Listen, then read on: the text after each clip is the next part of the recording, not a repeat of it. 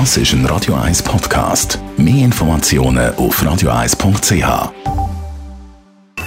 Die Morgenkolumne auf Radio 1 präsentiert vom Grand Casino Baden. Grand Casino Baden. Baden im. Guten Morgen, Stefan. Hallo, guten Morgen miteinander. Wenn man heute die Blick hineinschaut, dann liest man ausgerechnet im linken Zürich Riesenschlappe für die SP. Ist es wirklich so? Du, ich sehe das überhaupt nicht so. Nein, im Parlament haben die Linken weiter die Mehrheit und im Stadtrat, also in der Exekutive, da haben sie faktisch ein Monopol und das finde ich schlecht. Denn ein Monopol führt zu Übermut und engstirniger Machtpolitik. Die SP und die Grünen, also die Vertreter von der Staatswirtschaft und von der Umverteilung, die dominieren die Exekutive von Zürich mit sechs von neun Personen. Und was für mich bedenklich ist, das halbe Dutzend Linkspolitikerinnen und Politiker, die sind sich sehr ähnlich.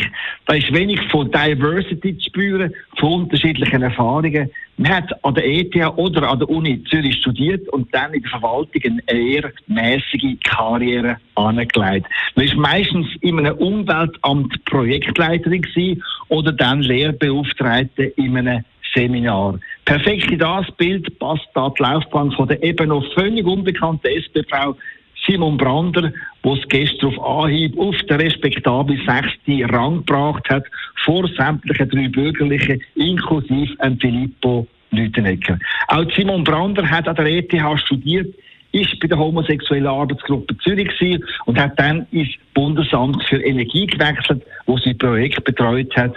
Ja, und zuletzt ist sie Projektleiterin für Solaroffensive im Kanton Aargau gewesen. Und vor allem hat sie ein Schwerpunktthema und das heißt Velo. Und das hat gelangt, dass sie auf dem Ticket von der SP in die Exekutive von Zürich hineingekommen ist. Und genau das ist es, was ich so speziell finde. Zürich ist die Wirtschaftsmacht vom Land, hat einen Finanzplatz mit internationaler Ausstrahlung und ist der Sitz von diversen Weltkonzernen. Aber Politikerinnen und Politiker, die den Ton angeben, die kennen Privatwirtschaft kaum, weil sie eben in der Verwaltung ihr Berufsleben verbracht haben. Und der schräge Mix und die fehlende Breite, die finde ich einen schweren Nachteil für die grösste Schweizer Stadt. Denn eins ist klar, der Standortwettbewerb, der nimmt laufend zu. Es gibt ganz viele Städte, ja ganze Länder, und mit allerlei Zückerli versuchen, Firmen und Arbeitsplätze aus Zürich wegzulocken. Meine Bedenken sind, dass er mit dieser geballten Linksmacht genau in die falsche Richtung läuft. Noch mehr Druck auf den Privatverkehr, noch mehr Vorschriften für das Kleingewerbe, noch höhere Steuern für die Firmen und noch mehr Vorschriften und Bürokratie. Und das wäre schlecht für Zürich und das wäre schlecht für die ganze Schweiz. Stefan Barmettler, Chefredakteur von der Handelszeitung. Seine Kolumne gibt es zum Nachlesen auf radio1.ch. Die Morgenkolumne auf Radio 1.